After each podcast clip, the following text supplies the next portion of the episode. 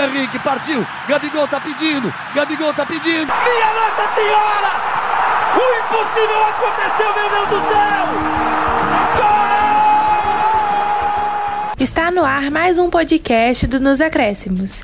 Nesse episódio, iremos debater sobre a condição física dos jogadores para a volta dos campeonatos. Na edição de hoje, vocês vão ficar por dentro de duas entrevistas que realizamos uma com o Ney Franco, treinador do Goiás Esporte Clube, e outra com o preparador físico Alexandre Lopes, que também integra a comissão técnica do clube goiano. O episódio será apresentado por mim, Tainá Mantovani, Caio Lisboa e José Victor Almeida. Como todos devem saber, por causa da pandemia global de coronavírus, os esportes estão paralisados por todo o mundo mas nas últimas semanas treinamentos e até mesmo ligas têm voltado. No Brasil, ainda andamos a passos lentos para a volta das competições futebolísticas, mas na Europa a situação já está mais avançada. Um dos campeonatos que já voltaram foi a Bundesliga, e nos seis primeiros jogos foram relatadas oito lesões musculares, número alarmante para uma grande liga europeia. O motivo para esse grande número de lesões foi o tempo de paralisação das atividades dos clubes por conta da Covid-19 e a volta de imediato dos campeonatos sem tempo para uma recuperação física adequada. Em conversa com Alexandre Lopes, preparador físico do Goiás Esporte Clube, ele expõe suas preocupações caso os campeonatos brasileiros retornem sem o tempo necessário para a recuperação dos atletas.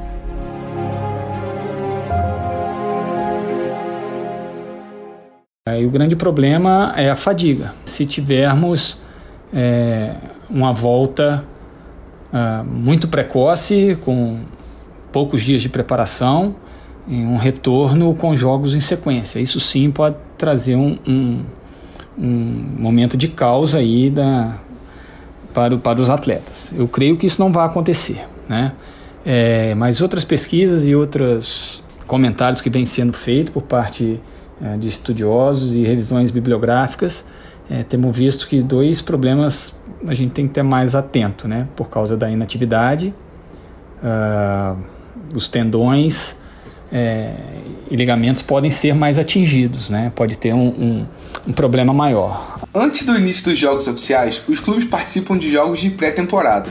Perguntamos ao Alexandre se ele achava que antes do início do Campeonato Brasileiro seriam necessárias partidas de, entre aspas, pré-temporada, para que os jogadores pegassem ritmo. As partidas de, de, de pré-temporada, é, normalmente elas são planejadas pela comissão técnica para desenvolvimento uh, tanto físico como técnico, como tático.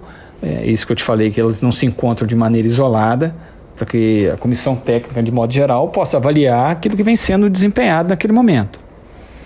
É, só que nós tivemos um, um, momento completamente diferente. Né? Os atletas, é, para o retorno da Bundesliga, eles começaram com pequenos grupos, isso aqui vai acontecer no Brasil e nos outros países da mesma forma, pequenos grupos, pequeno contato. É, os grupos vão, vão, se, vão aumentando aos poucos, então tinha quatro, vira oito, vira 16, depois junto o grupo todo. Aqui no Brasil, o Campeonato Brasileiro nem iniciou. Nós estávamos é, praticamente uma chegando numa segunda fase de campeonatos estaduais, participando de alguns times Libertadores Sul-Americana e junto a isso Copa do Brasil. Então são momentos diferentes e a pré-temporada e esses jogos de, de pré-temporada provavelmente não aconteceram justamente para evitar esses contatos que é, não estavam dentro do protocolo permitido. Com o isolamento social e a paralisação dos clubes, também questionamos se ele havia feito algum tipo de acompanhamento com os atletas, mesmo que de longe. Bom, tivemos três momentos aí de acompanhamento. O primeiro foi logo em março, né? É, quando teve a paralisação, é, montamos de imediato um cronograma para os atletas, pensando numa volta mais rápida.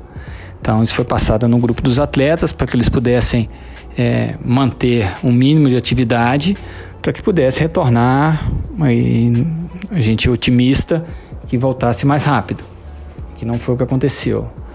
É, montamos um segundo momento, umas atividades mais, mais intensas, um, um, de maneira mais individualizada, para que eles pudessem fazer. Só que o clube tomou uh, a atitude de decretar férias dos atletas.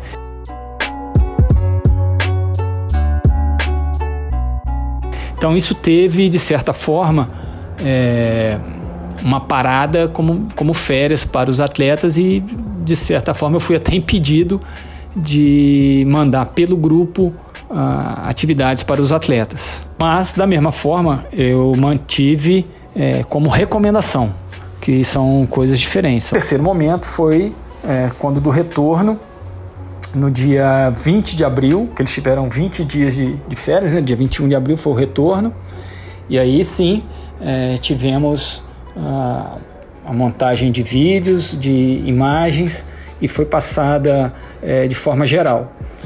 E aí nós dividimos por grupos, né? Aqueles atletas que tinham melhores condições de trabalho aqueles que tinham pouca.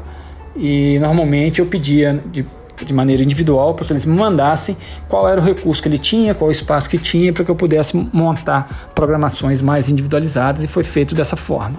Uma outra ferramenta que nós possuímos é um aplicativo é, chamado Load Control e podíamos controlar a intensidade dessas atividades, né? eles respondiam uh, o quanto o quanto eles percebiam o esforço, né? E tem toda uma inteligência artificial por trás desse aplicativo para que a gente pudesse é, tomar algumas medidas com relação a, a, a, controle da carga deles, né? Então é um aplicativo que engloba sono, é, dor, é, possíveis problemas que os atletas poderiam está tendo nesse momento.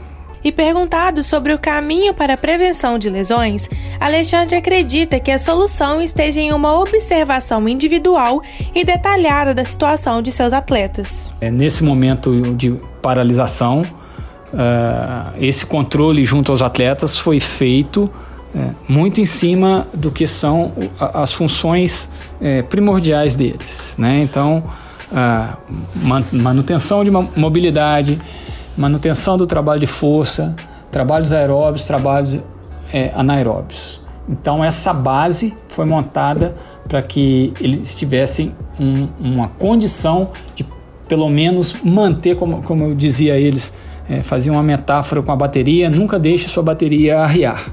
Né? Não deixe ela ficar próximo de, de zero, nem 25%. Procure manter sempre sua bateria por volta de 50%. Imagina no seu celular, né?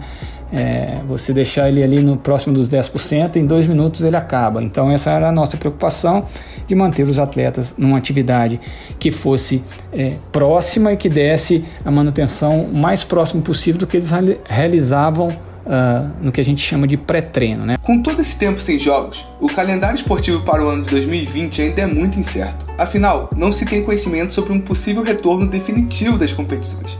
Por conta disso, existem diferentes opiniões e preocupações quanto ao futuro do calendário. É, esse fato desse isolamento né, nos traz a preocupação de, desse momento de retorno. Né? São aproximadamente, para nós, no caso, é, aproximadamente 70 dias. Né? E o grande medo e preocupação, não só da preparação física, mas todos de comissão técnica, é, é após esse período a gente tem um tempo curto de preparação e um calendário congestionado após o retorno, né? como a gente encontra no calendário do futebol brasileiro quando uh, da volta das férias.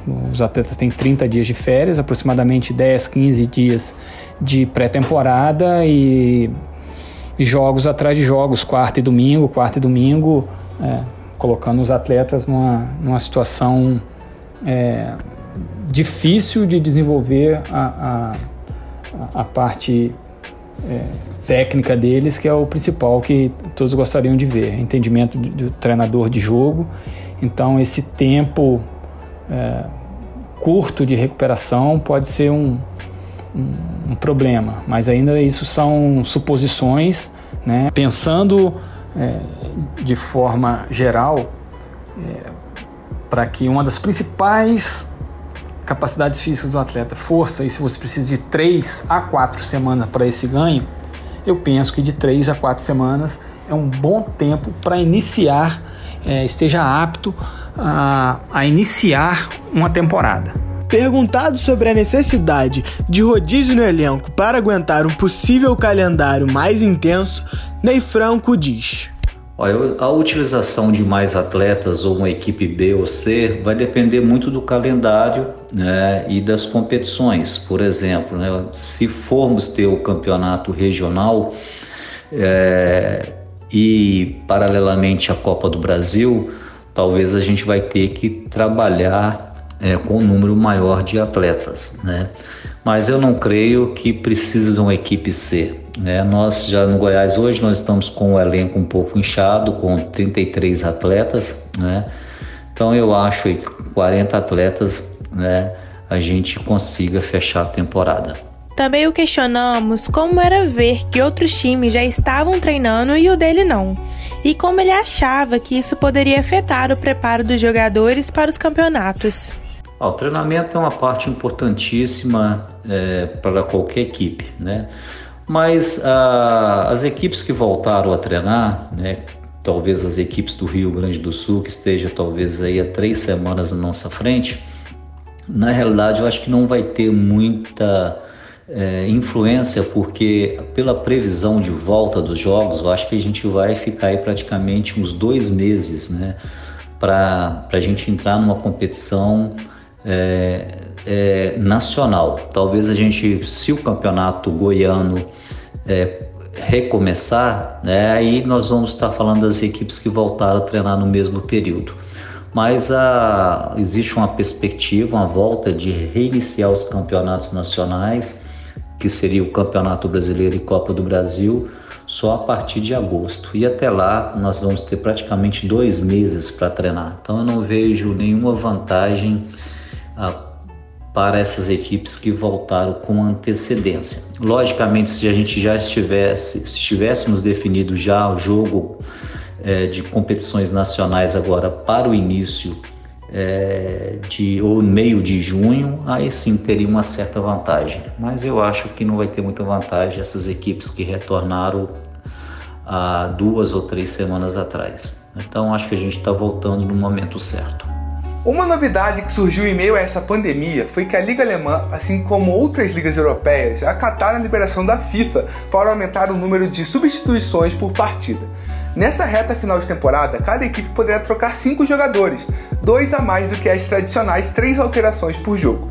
Mas, como é possível perceber, essa alteração no regulamento não foi suficiente para evitar complicações e desgastes físicos. Essas duas substituições a mais é, foi liberado pela, pela FIFA, o órgão maior do futebol, e sem dúvida nenhuma eu creio que ela veio para ficar, inclusive, né? Então ela vai ocasionar outras coisas, além desse primeiro momento da preocupação é, com a parte da integridade física dos atletas, no segundo momento aí, e com certeza vai ter um ganho tático é, no jogo também. Estamos quase chegando ao fim desse podcast. Mas antes, perguntamos ao preparador físico do clube goiano qual seria a melhor saída para evitar possíveis lesões pós-Covid-19. Bom, evitar a lesão é, é, o que a gente busca, é uma arte, não é uma coisa tão, tão simples assim. É, para vocês terem uma ideia, é, antes de qualquer tomada de decisão do, do treinador, é, normalmente os clubes têm aí médico, fisioterapeuta, fisiologista, tem coordenador científico, preparador físico, auxiliar técnico. Todo esse processo ele é bem conversado para que as decisões sejam tomadas em conjunto. Né? É, essas ações é, interdisciplinares são importantes na, nas tomadas de decisão. Então nós já nos reunimos já é, duas vezes aproximadamente aí, é, com o grupo todo de, de, de staff de trabalho, para que nossos procedimentos sejam é, organizados, desde o processo é, de cuidados é, para evitar contaminação, como o processo de, de retorno uh, para os atletas em campo. Então, é, essa progressão de cargas é, de quatro a seis semanas é, de trabalho, eu creio que seja um período adequado para que a gente volta, volte e não tenha muita preocupação com relação à lesão, e sim de cuidado da saúde e do desenvolvimento dos atletas. Agradecemos ao Alexandre e ao Ney Franco por terem participado conosco Nos Acréscimos. Esperamos que tudo isso acabe logo e que possamos voltar a curtir o bom e velho futebol. Hoje ficamos por aqui. Obrigado pela sua audiência e fiquem ligados em nossas redes para ficar por dentro de tudo sobre o mundo futebolístico. Meu nome é Tainá Mantovani. O meu, Caio Lisboa. E o meu, José Victor Almeida. E essa foi mais uma edição do podcast Nos Acréscimos. Até semana que vem.